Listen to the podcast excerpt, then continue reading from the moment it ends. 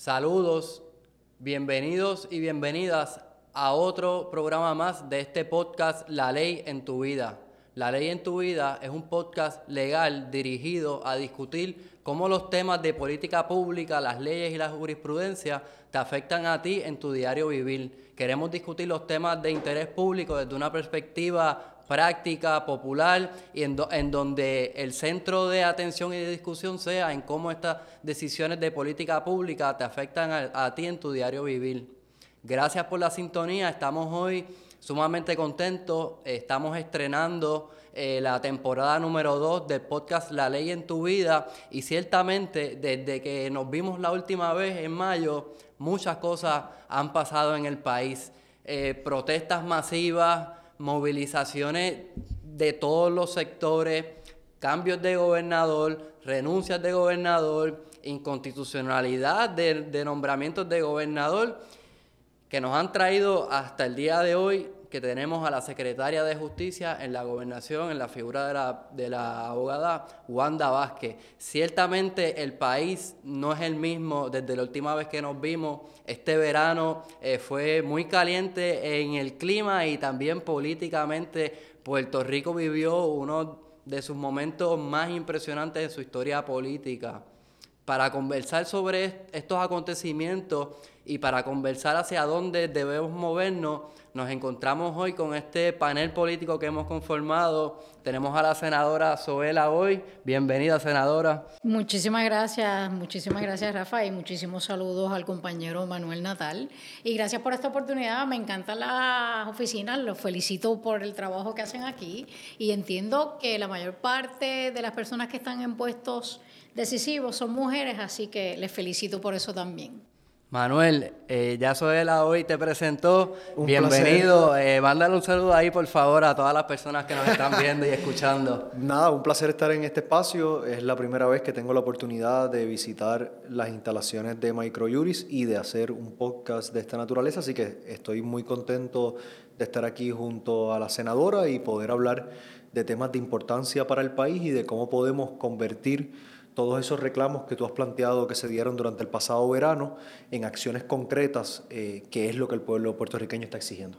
Eh, muchas personas me, preguntaban, oye, pero ¿qué es Microjuris? Pues mire, Microjuris es una compañía eh, puertorriqueña, local, dedicada a, promover, a proveer inteligencia jurídica tanto a los abogados como a los ciudadanos en general. Pueden buscar a Microjuris en Facebook, Instagram y Twitter. A través de esas plataformas se hace disponible este video eh, en la página La Ley en tu Vida, en los diferentes canales de podcast, escuchan, eh, van a escuchar este programa y los anteriores que hemos grabado. Eh, por favor, búsquennos, compartan este video para que el mensaje llegue a muchas personas más. quiero hacer un anuncio.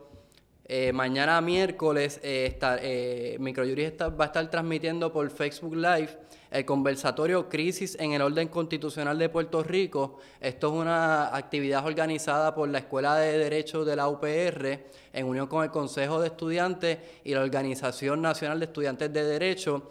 Pueden conectarse de 4 a 6 de la tarde en el Facebook de Microjuris y pueden ver este interesantísimo panel en donde se van a estar discutiendo alternativas constitucionales eh, para sacar a Puerto Rico hacia adelante a raíz de todos estos sucesos eh, que ya eh, prácticamente el pueblo entero participó en este verano.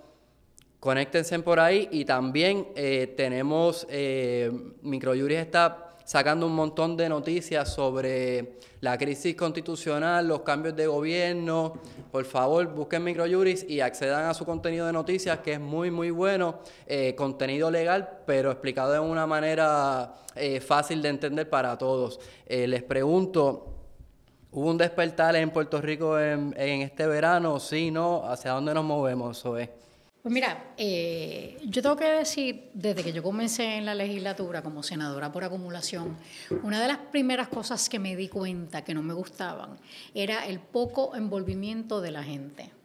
Desde el principio, cada vez que he tenido la oportunidad de ¿verdad? hacer expresiones públicas, ya sea en, en charlas que doy, en donde sea, He pedido a la gente que se envuelva, que nos fiscalice, porque lo que nosotros hacemos día tras día en el Senado, en la Cámara, es quizás de momento no te impacta, pero Eh, quizás no te impacta a ti directamente, pero algún familiar, algún amigo, y me parece que son cosas tan importantes que deberíamos hacerlas escuchando al pueblo, escuchando a la gente qué es lo que quiere, cuáles medidas son buenas para el pueblo conforme a lo que el pueblo entiende, cuáles medidas no son tan buenas. Así que, eh, habiendo pedido desde casi el principio de, mi, de, verdad, de mi puesto como senadora por acumulación, el envolvimiento de la gente, la fiscalización de la gente, lo que yo vi este verano, en las manifestaciones, no solamente físicamente, sino a través de las redes, a través de columnas, a través de los medios de comunicación, radio, prensa escrita. A mí me alegró mucho porque es para eso que nosotros estamos ahí. Yo soy senadora por acumulación para responderle al pueblo de Puerto Rico y en muchas ocasiones eh, por darte un ejemplo, yo di batallas, por ejemplo, con relación a las terapias de conversión, que no voy a aburrir al pueblo con, ¿verdad? A, nuestro, eh, a las personas que nos están viendo con el tema en particular, pero es un tema bien importante. Estas terapias que alegadamente se utilizan para cambiar la orientación sexual de las personas, porque se ve como si fuera una enfermedad la homosexualidad. Y dimos una batalla fuerte en el Senado y yo vi muy pocas personas envueltas en este tema, igual que con el tema del aborto, igual que con el tema de la libertad religiosa. Así que lo que yo vi este, este verano me alegró mucho porque es el pueblo levantando su voz por aquello que entiende es lo correcto y lo mejor para Puerto Rico. Y mi esperanza, mi llamado, de hecho, más que esperanza, mi llamado es que no se quede aquí, que ese envolvimiento, esa fiscalización, esa exigencia del pueblo, eh, a nosotros y nosotras que estamos en puestos electivos, no se queden en el verano, que continúe, porque todavía de cuatrienio nos queda un año y medio y son muchas las cosas que vamos a estar atendiendo. Así que yo creo que llegó para quedarse ese, ese levantar la voz del pueblo. Yo, yo diría que más que un despertar, es que se hizo visible algo que ha estado presente por mucho tiempo, algo que se ha ido cocinando eh, en distintos espacios y que quizás no había una oportunidad tan idónea o donde las condiciones estuvieran tan en sintonía o perfectas como la que ocurrió con este caso de, Ricardo Rosselló y, no solamente el tema del chat, sino los escándalos de corrupción y demás.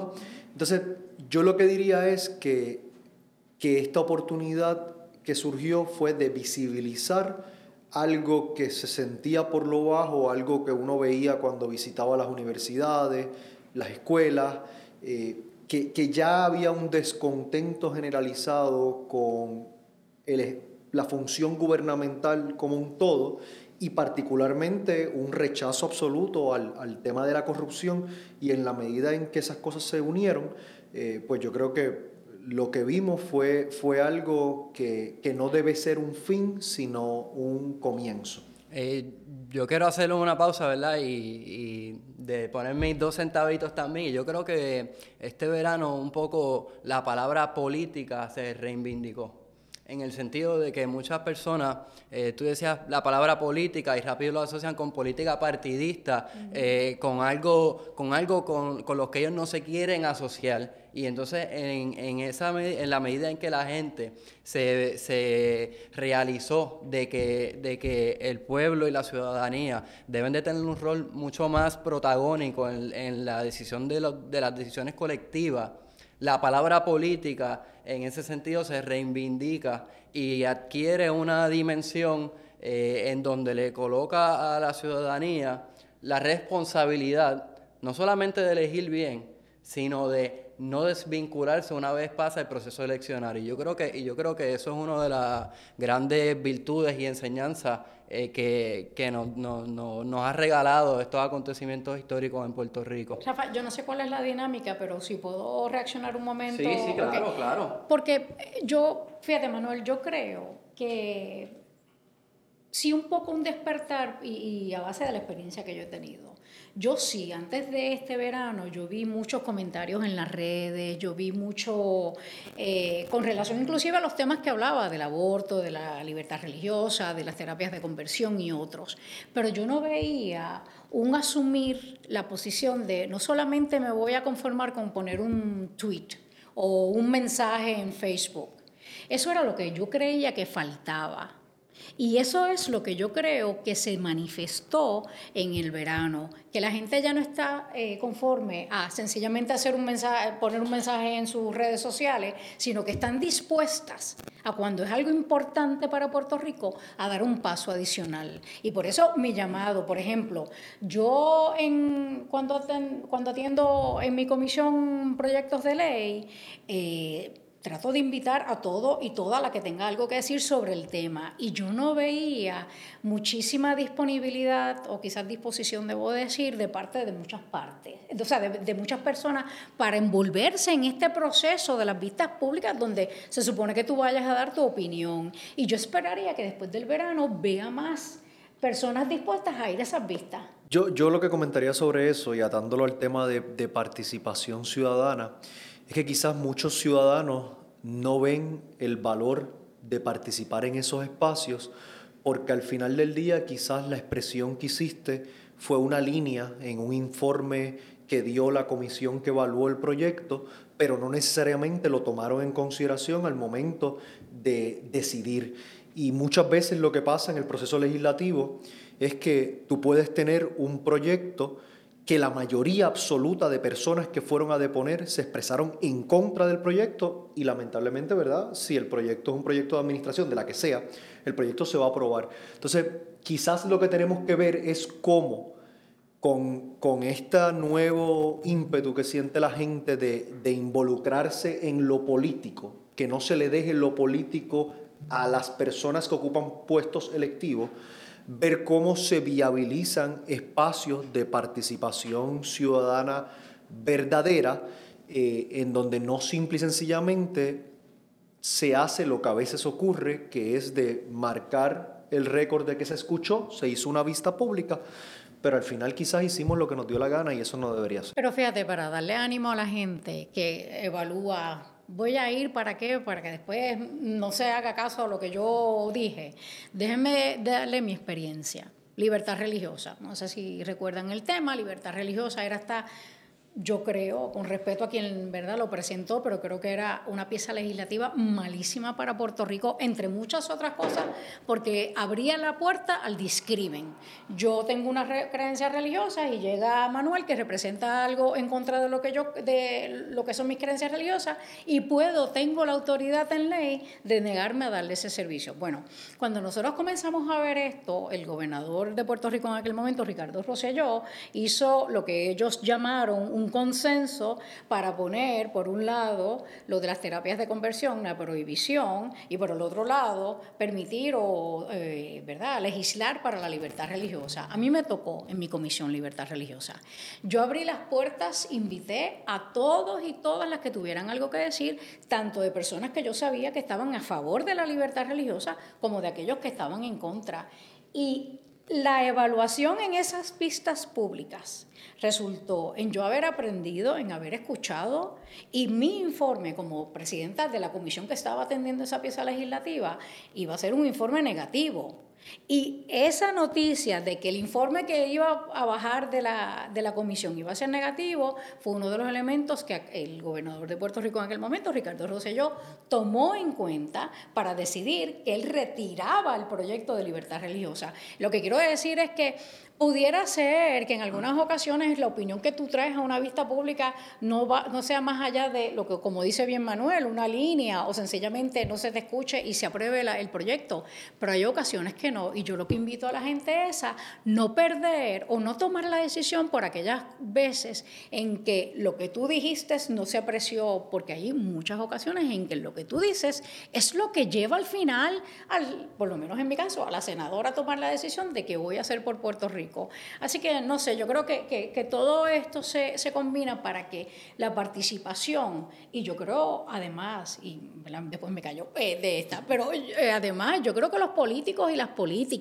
Hemos aprendido la lección de que aquí quien manda es el pueblo. Así que yo creo que va a tener como consecuencia esto que pasó en verano, que más políticos y políticas, senadores, senadoras, representantes, que antes llevaban a cabo las vistas y ¿verdad? invitaban nada más que a ciertas personas, van a tener que responderle al pueblo y van a tener que permitir esa participación ciudadana, va a tener que convertirse en la regla y no en la excepción como en muchas ocasiones ha sido. Y, yo creo que, que, este tema que está, que está planteado ahora mismo nos permite entrar a otro tema que quería traer.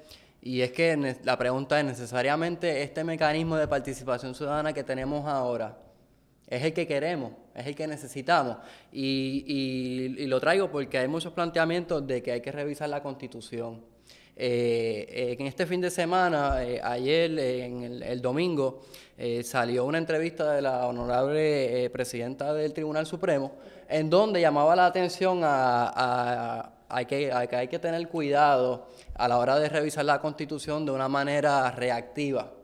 Y por otro lado, líderes políticos eh, mencionaban de que no es necesario enmendar la constitución. Eh, ¿Qué ustedes piensan al respecto? ¿Hay que enmendar la constitución? Sí, no. Sin duda, sin duda la constitución de Puerto Rico no representa las aspiraciones del Puerto Rico del 2019 y lamentablemente podemos entrar en los, en los, en los detalles de la discusión de qué cosas deberían cambiar o no, pero el problema aquí es y es tanto en el tema de la enmienda a la Constitución como en muchas de las reformas que hacen falta en el país, es el tema del huevo o la gallina, es que viene primero, es que, bueno, para poder cambiar las leyes necesitamos legisladores que estén dispuestos a votar a favor de esos cambios.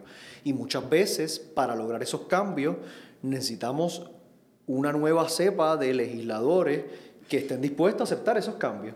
Y en el presente, pues no, lamentablemente no lo hemos visto y yo difiero ¿verdad? con el planteamiento que hizo Zoe anteriormente, quizás ella tiene un poco más de esperanza de cambio en esas figuras de las que yo tengo, yo honestamente no la tengo, yo, yo creo que hay unas excepciones como en todo, eh, pero la norma no es lo que, lo que ella relata y, y en ese sentido, desde mi perspectiva, las enmiendas constitucionales son urgentes y son necesarias. Eh, una de esas siendo el tema de la representatividad en el espacio de toma de decisiones y el sistema actual desde mi perspectiva no funciona. El sistema actual desde el día de la elección, desde el noviembre, a ese día de noviembre a las tantas de la noche, cuando ya uno sabe quién tiene la mayoría, uno ya sabe qué va a pasar el resto del cuatrenio, porque no el sistema actual no invita a la búsqueda de consenso. El sistema actual invita a la imposición de la mayoría a manera de ejemplo, en la Cámara de Representantes el Partido Nuevo Progresista tiene 34 votos. Para aprobar cualquier proyecto necesita 26 votos. ¿Qué le importa al Partido Nuevo Progresista en este caso la opinión de los legisladores de minoría? Como tampoco lo opinaba cuando estábamos en mayoría el Partido Popular, esa es la realidad. Entonces, tenemos que buscar cómo el sistema que tenemos en donde la representación del pueblo eh, no me parece que representa la pluralidad del pueblo, lo cambiamos para lo que se dé sea la búsqueda de consenso y no la imposición de mayoría, y eso va a requerir de unas reformas constitucionales que va a requerir de votos de legisladores que estén dispuestos a hacer eso y en la situación actual, ¿verdad? Yo lo veo bastante cuesta arriba. Antes de que eso la hoy explote literalmente, quiero darle la bienvenida al representante Jesús Manuel Ortiz que se está uniendo ahora con nosotros y nada, vamos a ponerle la bola en su cancha rápido. Muchas gracias por la eh, invitación, saludos al compañero. Saludos, gracias, gracias por estar aquí con nosotros. Eh, cuénteme, representante, ¿es necesario enmendar la constitución? Sí, no, ¿por qué? Mira, es una contestación un poco más compleja de sí o no. Eh, yo creo que no está mal que se, que se comience la discusión y se evalúe. Lo que no puede pasar es que empecemos a legislar en crisis, ¿verdad? Y yo soy de los que creo que, que cuando surgen asuntos como el que acabamos de vivir, eh, es importante analizar las raíces, es importante ver lo que pasó, pero no podemos salir corriendo de repente a, a, legislar atendiendo una, una crisis. Yo entiendo que lo que vivimos en el país hace un mes no tuvo nada que ver con la constitución. No era una crisis constitucional, era una crisis política. De hecho, la constitución desde el día uno decía claramente cuáles eran los pasos a seguir para atender la situación que vivimos. Establecía cómo se residencia un gobernador, qué tenía que hacer la Cámara, cuántos votos se requerían, qué tenía que hacer el Senado, cuántos votos requería, qué hacía el Tribunal Supremo de Puerto Rico, quién lo sustituía, si no está el secretario de Estado, cuál es el orden de sucesión que se establecía a través de una ley. O sea, todos los pasos estaban ahí, ¿verdad? Y yo creo que eh, hay que separar una cosa de la otra. Ahora bien, si la discusión es que luego de establecer una constitución en el 52, en el 2019, 2020, hace falta una conversación sobre elementos adicionales, cambios en la Constitución, yo creo que, hay que es, bienvenida. Lo que no puede pasar es que sea en histeria, ¿verdad? Eh, la Constitución, precisamente, eh, se diseña como se diseña para que el cambiarla no sea un ejercicio de un grupo, sino que requiera eh, la interacción de distintos sectores y posteriormente un voto del país, ¿verdad? Así que yo creo que hay asuntos que discutir ahí. Yo escuchaba a Manuel lo que él decía, hay unos aspectos eh, importantes de los que él plantea. He escuchado otros compañeros que también han, han, hablado de distintos mecanismos. Algunos yo los veo con buenos ojos, otros me preocupan, pero yo creo que la discusión se debe dar eh, en un ambiente ya sosegado, luego de haber pasado este incidente terrible que vivimos. Eh, y es una conversación como país que debemos tener. Yo, estoy convencido de eso. Mi única salvaguarda es que no puede ser a la carrera ni, ni legislando por crisis. So, eh, básicamente creo que estamos viendo los contrastes, ¿verdad? Eh, el, representante Jesús Manuel nos trae como una visión más de la que estábamos acabando de discutir ahora, de, muy consonas con, con, las expresiones del líder de su partido y, de la jueza del tribunal, que llama una cautela, ¿verdad? Eh, ¿Cómo tú ves, ves toda esta situación ¿Hay que enmendar la constitución? Sí, no, tal pues vez. Mira, yo tengo que decirte, yo me leí el artículo de la opinión de la jueza presidenta y yo tengo que decir que yo estoy de acuerdo en gran medida con ella. Y yo no estoy diciendo que eh, cerremos la puerta de la conversación y la evaluación. Yo creo que sí, es necesario. Pero yo también, mirando esto ya una vez ha ocurrido, la realidad es que la situación que nosotros pasamos en Puerto Rico no fue el resultado de que nuestra constitución no pudiera contestar las preguntas. De hecho, yo creo que gracias a la constitución se pudo determinar que, por ejemplo, Pedro Pierluisi, en la forma que juramentó, era una forma ilegítima, conforme a la constitución y y fueron los jueces del Tribunal Supremo y las juezas del Tribunal Supremo quienes determinaron que esa ley aprobada, y entiendo por unanimidad, ese artículo en particular, la enmienda del 2005, era inconstitucional. Así que, en términos generales, lo que estoy diciendo, yo creo que siempre, no hoy, creo que siempre debe haber la apertura para sentarnos a dialogar y mirar qué debemos cambiar de nuestro Estado de Derecho. La Constitución, sin embargo, yo creo que debemos solamente enmendarla cuando entendamos que es absolutamente necesario, porque yo creo que ese documento que probó, que probó hoy, todavía en el 2019, funcionar, eh, debe ser un documento que establezca o que nos provea estabilidad. Y si comenzamos a cada vez que tenemos un problema a, presentarle enmiendas, yo creo que estaríamos haciéndole un flaco servicio a Puerto Rico. Así que yo no tengo problemas con sentarme a evaluarlo. De hecho, he escuchado algunas que a mí me interesan, como por ejemplo esto del de, ¿verdad? El, poder de, revocar el tú haber escogido un gobernador, gobernadora o alguien en un partido eh, electivo. Eso a mí me interesa mucho eh, evaluarlo, pero hay otras que creo que no, no miraría por, en este momento. Yo, yo añadiría, lo que pasa es que muchas de las propuestas de enmiendas constitucionales. No son propuestas que surgen en un vacío, no son propuestas que surgen como reacción a lo que pasó en el verano del 19, son propuestas que se llevan planteando por muchísimo tiempo, que en el verano del 19 se hicieron más evidente la necesidad de esos cambios, pero, pero son propuestas que van a una crisis más profunda. Y, aquí podemos hablar de si existe o no una crisis constitucional. Bueno, yo, creo que existe una crisis de legitimidad. En la medida en que tú tienes un gobernador electo con el 41% de los votos de aquellos que votaron, porque se habla de cada 10 que fueron a votar, 6 no votaron por el gobernador electo, pero de cada 10 que podían ir a votar, 5 no fueron a votar. Entonces, cuando vienes a ver, eh, las personas que en efecto votaron por ese gobernador no son representativa de la mayoría del pueblo, pues ya de entrada tienes una crisis de legitimidad y hay enmiendas constitucionales que buscan subsanar esa crisis de legitimidad, como por ejemplo lo que sería la segunda vuelta, en donde un gobernador que no obtiene el 50% de los votos en esa elección inicial tenga que ir a una segunda vuelta con aquel que llegó en segundo lugar y qué provocaría eso. La búsqueda de consenso, que aquellos que fueron candidatos a ese puesto, que tienen propuestas distintas, que están buscando adelantar, podrían entrar en negociaciones con aquellos que se perfilan en esa segunda vuelta para buscar adelantar política pública. Y de esa búsqueda de consenso podríamos mover la aguja con mayor rapidez. Hay una crisis de representatividad también. Yo, yo creo que lo que vemos en los puestos electivos no es representativo de la mayoría del pueblo. Y nosotros tenemos que ver cómo esa diversidad que vimos en estas manifestaciones del verano del 19, podemos verlas también reflejadas en aquellos que toman decisiones a nombre de nosotros. Y lo último, el tema de la participación ciudadana, yo creo que hacen falta mecanismos reales donde el ciudadano pueda organizarse y convertir en acciones concretas esas iniciativas. Una propuesta fue presentada el pasado cuatrenio por el compañero Luis Vega Ramos. En el presente estamos colaborando en presentar una versión de ese proyecto para viabilizar las iniciativas ciudadanas, para que un grupo de ciudadanos que quieren un cambio determinado puedan tirarse a la calle, educar sobre ese cambio, recoger firmas y que eso provoque a su vez entonces que la legislatura actúe y eso es democracia en todos los días, no en cada cuatro años. Sí, sí. yo, mira, yo creo que eh, como te decía en el primer turno, la conversación es importante. Yo puedo estar de acuerdo en algunos puntos que trae Manuel, en desacuerdos con otros. Yo creo que en Puerto Rico hay una democracia representativa en la medida que el que quiere participar participa y el que no participa es porque tomó la decisión de no participar, ¿verdad?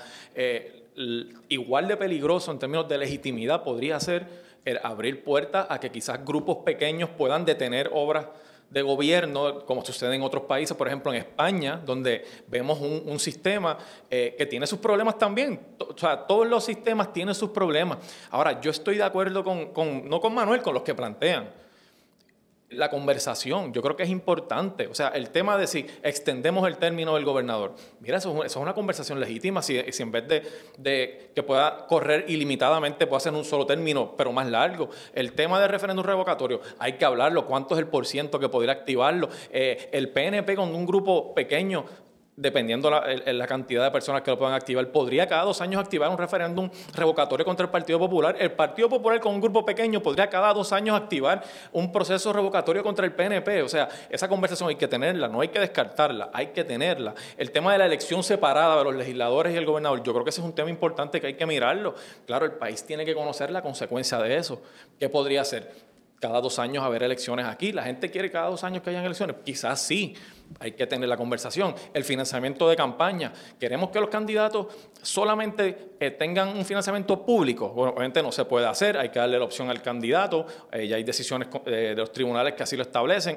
Queremos limitar que el que reciba dinero público no pueda recibir dinero privado. Eso es una posibilidad. O el que reciba dinero privado no pueda tener financiamiento público. Eso es otra posibilidad. Claro, eso abre la puerta a que personas con, grandes, con gran poder adquisitivo y con grandes donantes puedan superar candidatos que se financien con el fondo público. O sea, todo tiene sus consecuencias. Mi planteamiento no es uno de simplemente que no se mire, no, no. Yo lo quiero mirar con responsabilidad y lo que podamos dialogar, lo que sea en beneficio de nuestro sistema, que, ayude a que tengamos una sociedad más democrática, por supuesto que hay que abrirle la puerta. Lo que no puede pasar es que sea eh, sin, con poca discusión eh, y que el resultado al final sea peor que lo que tenemos hoy, que es una constitución fuerte, que yo desde mi punto de vista es una constitución que garantiza derechos y que vimos cómo resolvió una situación muy difícil que vivimos como pueblo eh, y que tuvo un resultado que es envidiado a nivel mundial. O sea, aquí se, aquí se logró el país. Este, este es un logro del país, no es de ningún político.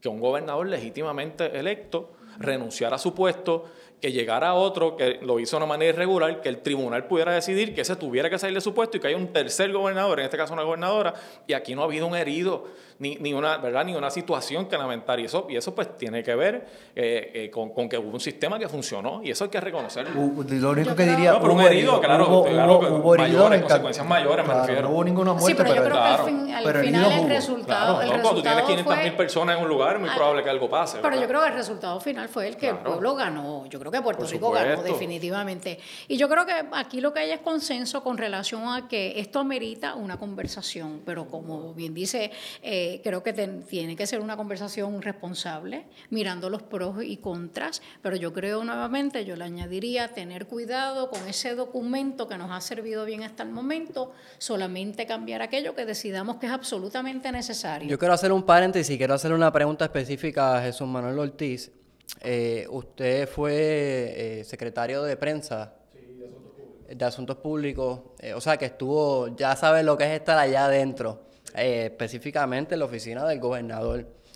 Y te pregunto, ¿cómo, cómo hacer política pública inclusiva de que, de que bajo las estructuras actuales el gobernador pueda o la gobernadora pueda incluir a otros sectores en la confección de política pública y que no solamente sea algo pasajero de que empezamos el cuatreno y creé esto para decir que estoy haciendo algo. Porque por, e- y, y le pregunto, porque ya, ya usted tuvo esa oportunidad, ¿cómo, es, cómo se da eso?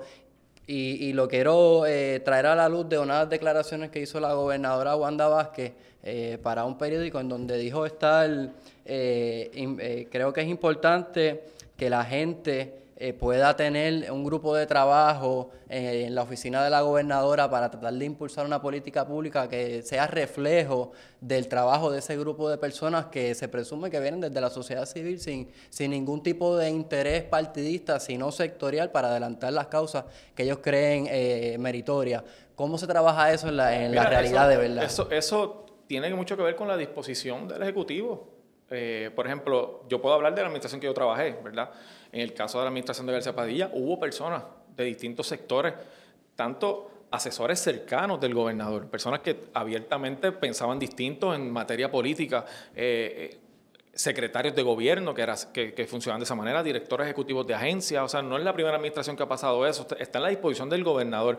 Ah, que es posible que necesitemos mecanismos donde la participación ciudadana, no, no de las personas que tengan el acceso al gobernador porque trabajen en alguna agencia eh, de, la, de la sociedad civil, que quizás puedan tener unos accesos más, eh, más, fuertes, más concretos. Mira, es probable que necesitemos crear herramientas que sean más, más, más democráticas en ese sentido, Eh, pero tiene mucho que ver con la disposición del Ejecutivo. O sea, si tú quieres de verdad eh, tener apertura, tú como ejecutivo, como gobernador o gobernadora, decides cómo lo puedes hacer. Y las herramientas existen, o sea, eh, desde los utilizar los municipios hasta utilizar agencias de gobierno y los propios mecanismos que te da la, fortaleza, sin duda existen.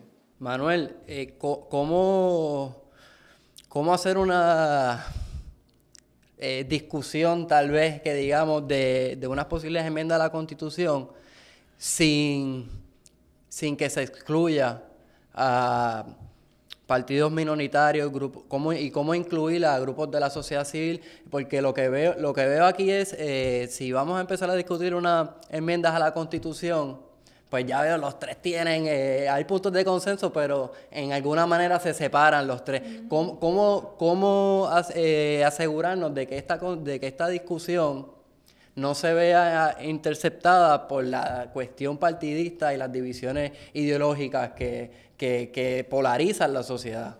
Bueno, yo, yo diría que, que primero es que eh, tanto este tema como muchos otros no debe ser monopolizado o secuestrado por los partidos políticos o los movimientos políticos. Eh, aquí tenemos los sectores del quehacer del pensamiento, profesionales, comunitarios, eh, que hay mucha organización, hay mucho camino recorrido, que, que hay que simple y sencillamente establecer los espacios de, de, de mesas de trabajo para que se produzcan y se conviertan en política pública y, y- y que verdaderamente se conviertan en política pública. Yo, ¿verdad? Tengo una visión un poco encontrada con cómo opera actualmente el proceso de formulación de política pública porque no creo que es un proceso eficiente, no creo que es un proceso que representa los mejores intereses de la mayoría del pueblo eh, y, eso es un debate mucho más, mucho más extenso.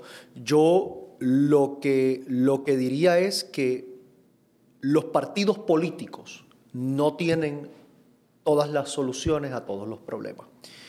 Y hay que partir reconociendo eso para que entonces podamos traer a la mesa a las personas que viven el día a día de estos problemas y que son los que conocen entonces en carne propia esas soluciones. ¿Cómo lo llevamos de un ejercicio de mesa redonda bonita donde nos tiramos la foto, eh, hacemos un documento y al final se queda en eso y no se convierte en política pública? Ahí es que hay un reto grande y ahí está el tema de la representatividad. Qué bonito sería que personas puedan llegar a puestos electivos y que la única forma de llegar o la forma que, está ya prejuzgada en la ley electoral sea la de una franquicia electoral. Debería haber otras formas de la participación, tanto en representación como participación ciudadana del día a día, que no sea el militar en un partido político y eso son parte de las reformas que hacen falta. Pero yo, con relación a eso, y Vargas Vidot, yo creo que Vargas Vidot le, le da o, crea el espacio que hasta estas pasadas elecciones nunca habíamos tenido en Puerto Rico. Vargas Vidot, y, lo, ¿verdad? Lo, vivo eh, cada vez que tenemos sesión en el Senado, Vargas Vidot es eso, representa a la sociedad civil, a lo que él por muchos años hizo desde allá, ahora lo trata de hacer desde acá, entiéndase desde el Senado, impactar las piezas legislativas que nosotros evaluamos en el Senado, presentando él o dando su opinión cuando son piezas legislativas de otros compañeros y compañeras. Así que yo creo que lo, de hecho yo creo, y mi expertise no es la política partidista, eh, pero para mí el resultado u otro de los resultados que va a tener lo que nosotros hemos vivido en Puerto Rico es que más personas que no pertenecen a un partido político se van a presentar como alternativa en las próximas elecciones, porque uno, Vargas Vidot probó que tú no tienes que pertenecer a un partido político para ser parte del Senado de Puerto Rico o de la Cámara igual, pero además de eso, yo creo que mucha gente que se activó y dieron ese paso y levantaron su voz a favor de lo que creen, creo que van a sentir la necesidad, la responsabilidad de que no se quede ahí y ahora quiero hacerlo desde una silla en la legislatura donde pueden, en efecto, impactar la política pública de nuestra isla. Eh, yo creo que, se ha mencionado eh, en esta discusión sobre hacia dónde debemos dirigirnos, si hay que enmendar la constitución o no. Eh, creo que resaltan cuatro aspectos que merecen ser discutidos. El primero lo acabas de decir, el de las candidaturas independientes, el tema de la segunda vuelta, el referéndum revocatorio y las iniciativas ciudadanas. Eh, vamos, ustedes son senadores y senadoras y representantes. ¿Podemos esperar eh, algún tipo de proyecto de alguno de ustedes tres en ese sentido de iniciar la discusión eh, para, para discutir cambios a la Constitución? ¿Presentarían proyectos al respecto? Yo, yo tengo que mencionar, ya hay compañeros y compañeras que han presentado en Senado y en Cámara eh, de mi parte, hay una disponibilidad definitivamente de discutirlos. Eh, yo confieso que eh, en esto, ¿verdad? en lo que hemos podido trabajar en este verano, en mi oficina yo le he dedicado mucho tiempo al tema de la corrupción y yo creo que uno de los de ese tema de la corrupción se debe atender con mayor participación ciudadana. Así que, aunque no es con relación a las enmiendas a la Constitución, sí creo en la, eh, en la participación ciudadana para trabajar con el tema de la corrupción. Un tema que yo añadiría a la lista que tú hiciste con relación a enmiendas a la Constitución es lo del vicegobernador o gobernadora. Yo creo que ese es un elemento bien importante que sí deberíamos evaluarlo también. Jesús Manuel. Sí, mira, yo estoy totalmente dispuesto a abrir esa discusión. Yo creo que es importante. Yo incluiría el tema de la limitación de los términos desde el gobernador, legisladores y alcaldes. O sea, esto no se puede convertir aquí. Tenemos que romper con esta costumbre de, apropiarse del, poder, de la silla, ¿verdad? Porque muchas veces cuando llegan es difícil, ¿verdad? Que, que, otra persona pueda tener acceso si no hay una limitación. Yo creo que debemos discutir eso también. Y por supuesto, hay unos de esos temas que yo creo que hay que darle discusión profunda y posiblemente en esa discusión nos convencemos todos de que es bueno o nos convencemos todos de que no es bueno. Así que esa discusión es importante. Yo creo que, por lo menos en mi partido, yo he visto a disposición de muchos de los compañeros, no puedo hablar por todos, ¿verdad? Por mí, yo estoy totalmente dispuesto a que esa discusión se abra, me parece que es importante que se dé. Manuel. Bueno, para radicar proyectos están radicados. la mayoría de las iniciativas que planteaste están radicadas y no solamente están radicadas a raíz del verano del 19, han estado radicadas por meses, en ocasiones por año, en ocasiones por cuatrenio. La pregunta es, ¿verdad?, si hay voluntad política de quienes han tenido el privilegio hasta el momento de, ser mayoría para poder lograr estos cambios. Y, la respuesta es que al momento no la ha habido. Si post verano del 19 eh, se encuentra entonces estas iniciativas como, como un paso necesario, eh, pues, pues está por verse, ¿verdad? Eh, yo creo que hay un reclamo claro y contundente de parte del pueblo que quieren una acción con mayor grado de urgencia de su clase política y, yo no necesariamente veo que ese sentido de urgencia al momento haya llegado a, la legislatura de Puerto Rico de, una forma mayoritaria. Eh, planteaste lo de las candidaturas independientes, déjame decir una pincelada adicional. Sí, bien, pero las leyes están hechas para hacerlo más oneroso el camino de las candidaturas independientes, para que se cancelen entre ellas, porque el ejemplo de Vargas Vidó es muy bonito plantearlo, pero Chaco se para aquí, es el primero que te va a decir de las vicitudes que está pasando en el Senado de Puerto Rico por ser uno de 30 votos, en donde el PNP tiene 21 votos, y donde sí, él está haciendo lo mejor que puede dentro de las circunstancias. Pero, pero para los dos, casi 200 mil votos que Vargas Vidó sacó, a ese puesto de senador y la cantidad de gente que le honró con su voto, la representación que tiene allí es menos de la que merece. Y, en ese sentido, yo creo que las reglas del juego están hechas, lamentablemente, por los partidos, para los partidos, y si queremos cambiarlo, lo recalco de nuevo, hay un, dilema de qué viene primero, el huevo o la gallina, y, y el pueblo puertorriqueño yo creo que se ha expresado de forma clara. Solamente voy a añadir dos comentarios. Uno es con relación a a mí esta parte cuando hay que hablar eh, de los partidos o defenderlos o criticarlos, a mí no me gusta, yo creo que no, no le hacemos nada de bien a Puerto Rico, pero voy a decir, Manuel dice que quizás no hay o no ha visto la eh, disponibilidad del Partido Nuevo Progresista al que yo pertenezco de atender esto. Bueno, yo creo que el presidente de la Cámara es uno de los que presentó proyectos para enmendar la Constitución. Así que me parece que eso sí muestra de que hay eh, el ánimo de, evaluar esta tiene un informe sobre el proyecto de limitar las candidatas, de limitar los términos. Fue presentado, tiene un informe negativo de la Comisión de lo Jurídico en la Cámara de Representantes. Eh, el proyecto del referéndum revocatorio fue presentado tanto en Senado como en Cámara y no ha pasado nada. Eh, y así podemos hablar de un sinnúmero Pero si tú supieras que esto no tiene que ver con, yo creo que con partidos políticos, y te digo por qué. Yo tengo, yo no sé cuántas medidas. Ah, no, no, mías, y soy del partido, y soy del partido no progresista, y no tienen, están estancadas o tienen informes negativos. Oye, yo tengo una para proteger a los pacientes que son pacientes de cannabis medicinal, y allí están. Yo, por eso, yo, o sea, que, que yo he estado en mayoría y en minoría, y ese sentimiento lo comparto, eh, no te preocupes y entonces, con relación a Vargas Vidot, es cierto. Eh, oye, sería serle mentirle al pueblo si uno dijera que, que, no es cierto, que es más difícil llegar cuando tú eres independiente. Eso es cierto. Pero yo creo, insisto, insisto, si Vargas Vidot lo logró y otra vez por las, por las eh, circunstancias que se han dado en este último mes, yo creo que va a haber muchas más personas y yo creo que va a ser bueno para Puerto Rico. Y, ah, aquí me van a matarme los que, los que eh, ¿verdad? pertenecen a mi partido. mirando a, la cámara. Pero lo digo de verdad, yo creo que gente independiente, senadores, senadoras, representantes independientes, le dan un elemento necesario a la discusión de las medidas legislativas. Así que yo, aunque me maten mis compañeros y compañeras, yo creo en la en las candidaturas independientes. Voy a dejarlo ahí porque si no soy después de aquí ya. está así acostumbrado, que, que del Así salto, que del salto, dale cinco minutos más. Así, sí, ¿verdad? Así que nada, dicho esto, de verdad que les agradezco su, su tiempo y disponibilidad para eh, venir acá a hablar con nosotros y con nuestra Gracias. audiencia. Gracias a ustedes. Gracias, les deseamos el mayor de los éxitos